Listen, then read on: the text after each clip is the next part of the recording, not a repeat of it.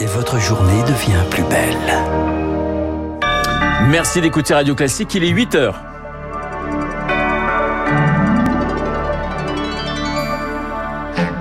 La matinale de Radio Classique Fin des vacances, retour dans les salles de classe, l'occasion de faire le bilan un mois et demi après le branle-bas de combat de la rentrée. Où en sont les contractuels embauchés? On ne veut pas du chantage au chaos.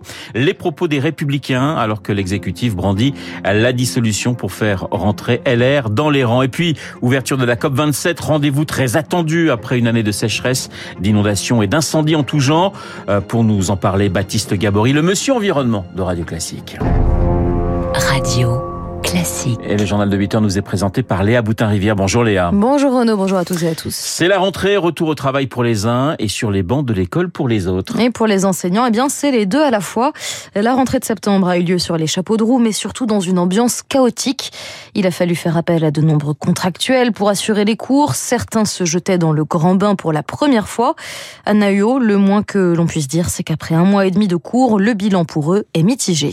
Ancienne formatrice en entreprise et désormais enseignante en lycée professionnel, Bartha se dit épuisée, en cause une quantité de travail qu'elle reconnaît avoir sous-estimée. Sur 7 jours, je travaille 7 jours. On arrive à la rentrée avec des blocs de cours et quand on voit que le niveau ne suit pas, ben on doit modifier des choses, etc. Et ça aussi, c'est du travail. S'ajoute à cela une gestion de classe compliquée. Toujours rappeler à l'ordre, toujours euh, se battre avec euh, quelqu'un qui parle, ça c'est épuisant. Et c'est ça qui me fait peur et je me dis, est-ce que je ferai le même métier en fait dans 5 ans? Et du côté de l'éducation nationale, les formations promises avant la rentrée n'ont toujours pas eu lieu, explique-t-elle. Des formations dont il n'a même jamais été question dans l'académie de Claire, professeur des écoles. Moi, ma difficulté, c'est de se sentir abandonné par la hiérarchie. On est vraiment mis de côté, les roues de secours. Quand nous l'avions contactée fin août, cette enseignante attendait son affectation. Elle l'a finalement reçue cinq jours après la rentrée. Elle est désormais remplaçante sur toute l'académie. Je change d'école tous les jours. Je n'ai jamais le même niveau. Je peux faire jusqu'à 70 km par jour. Hein. Ça n'a rien à voir avec ce que j'attendais. C'est très frustrant de ne pas avoir sa classe, de ne pas avoir ses élèves. Je suis fatiguée. Des conditions difficiles qui auraient déjà conduit de nombreux contractuels à quitter leur poste. Mais pour le moment, indiquent les syndicats, impossible de quantifier ces démissions. Difficile donc de dire combien d'enseignants il manque à ce stade. Mais au 3 septembre, juste avant la rentrée, un professeur au moins était absent dans près des deux tiers des établissements.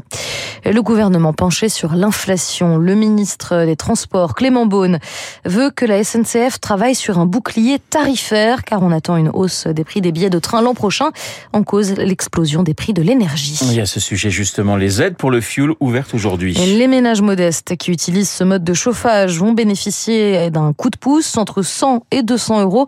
Leur seront versés automatiquement ou bien en passant par un guichet en ligne. Léa, cette question à présent, elle est politique. Après le 49.3, le gouvernement se dirige-t-il vers la dissolution? C'est en tout cas ce que semblait indiquer hier le journal du dimanche. Évacuer cet hémicycle morcelé et donc gênant pourrait être la stratégie de l'exécutif. Mais en réalité, Lauriane Toulmont, il s'agit surtout de discipliner des républicains qui refusent toujours l'alliance. La coalition ou la dissolution? L'ultimatum d'Emmanuel Macron insupporte le député LR Thibault Bazin. Ce chantage à la dissolution, il marche pas avec nous. Le président de la République le brandit depuis six mois. On a quelqu'un qui euh, fait du chantage au chaos, mais on peut pas jouer le 21 avril tous les soirs. C'est pas comme ça qu'on travaille. Et ça manque de respect. La souffrance pour euh, Emmanuel Macron et son équipe, c'est d'accepter de négocier avec des personnes libres et indépendantes. Mais plus la menace de dissolution devient sérieuse, plus le doute s'installe chez les républicains. Certains cèdent et viennent grossir les rangs des pro-coalitions. Mieux vaut gouverner que disparaître. Voilà la ligne portée par l'ancien président Nicolas Sarkozy. Un message entendu par le député LR Alexandre Vincendet. On est pris entre deux blocs, la majorité présidentielle et le Rassemblement national. À force de vouloir rester au milieu du guet, de ne pas choisir, c'est la disparition des républicains qui est au bout du chemin si à un moment on ne choisit pas. Nous sommes un parti de gouvernement, on ne peut pas s'enfermer éternellement dans une culture d'opposition. Je pense qu'on est vraiment à un moment assez crucial c'est les semaines et les mois qui arrivent qui seront assez déterminants là-dessus. Et le test final sera la réforme des retraites. Si consigne est donnée de voter contre, certains députés LR menacent de quitter le parti. Côté LFI, Rassemblement National, en tout cas, on ne tremble pas. En cas de dissolution, les deux formations se disent prêtes à repartir en bataille. Et ce journal est celui des interrogations. Léa, autre question. Le masque, est-ce reparti pour un tour? C'est ce que recommande l'Académie nationale de médecine entre la grippe saisonnière, le Covid qui persiste et la bronchiolite chez les petits-enfants.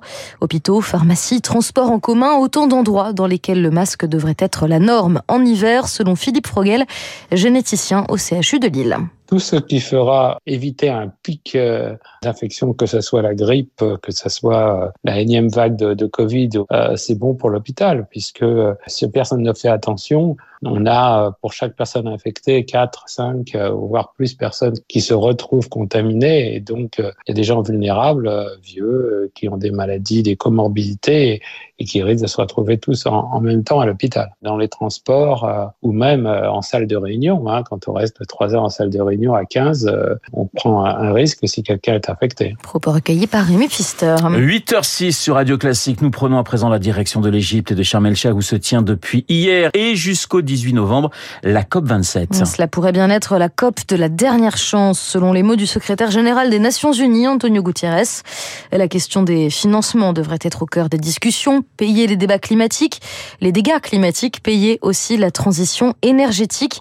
Renault, 110 chefs d'État et de gouvernement sont attendus sur place, dont aujourd'hui Emmanuel Macron. Bonjour Baptiste Gabory. Bonjour Renaud. Vous êtes le monsieur environnement de Radio Classique. Très concrètement, quelle est aujourd'hui la trajectoire du réchauffement Aujourd'hui, les, les, trajectoires, elles nous emmènent sur un réchauffement d'un peu moins de 3 degrés, 2,8 degrés précisément euh, à la fin du siècle. C'est ce vers quoi les, les, émissions actuelles nous emmènent. Après, si on regarde les engagements des, des, pays, des États après 2030 et les promesses notamment de neutralité carbone en 2050, on pourrait atteindre 2 euh, degrés d'ici la fin du siècle, ce qui est l'objectif maximal qui avait été fixé euh, à Paris lors de la COP 21. Est-ce qu'il y a, Baptiste, tout de même des signaux positifs? Bah, le premier, c'est ça, c'est que les trajectoires se rapprochent peu à peu des fameux 2 degrés et les scénarios catastrophes qui étaient euh, évoqués il y a encore quelques années, on parlait de plus 4, plus 5, voire plus 6 degrés à la fin du siècle, ces scénarios-là deviennent de plus en plus euh, improbables. Le prix des énergies renouvelables a chuté ces dernières années et beaucoup plus que ce qu'on pouvait euh, imaginer.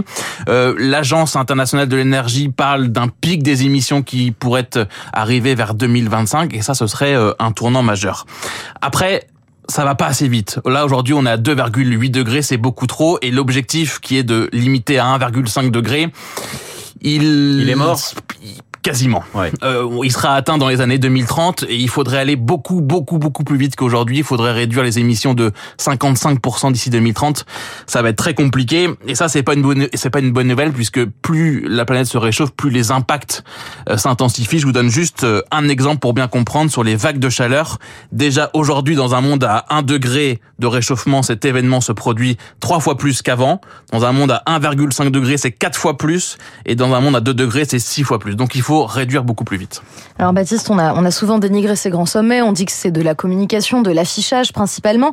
Alors, une bonne fois pour toutes, ces COP, est-ce qu'elles ont un intérêt, est-ce qu'elles servent à quelque chose? C'est vrai que les COP, c'est, lourd, ça prend du temps, c'est, pas très visible, euh, mais ça reste nécessaire, ça reste nécessaire parce que les pays, les négociateurs se retrouvent tous les ans pendant 15 jours où ils négocient, ils parlent, ils sont en face à face, et ça c'est important. Et puis, euh, euh ces COP, euh, finalement, par exemple, la COP 21 et l'accord de Paris, eh bien c'est aujourd'hui ce qui irrigue toutes les politiques publiques. Euh, donc ça c'est important. Et puis les autres COP serviront aussi à faire respecter les engagements. Donc ça reste nécessaire. Celle en Égypte aujourd'hui, elle va véritablement poser la question du, du financement des dégâts climatiques. C'est encore une fois un match nord-sud qui se joue. Oui, c'est ça, c'est l'enjeu majeur de, de, cette COP. Ça l'était déjà euh, l'an dernier euh, à Glasgow, où ça avait commencé déjà les discussions accrochées sur ces sujets.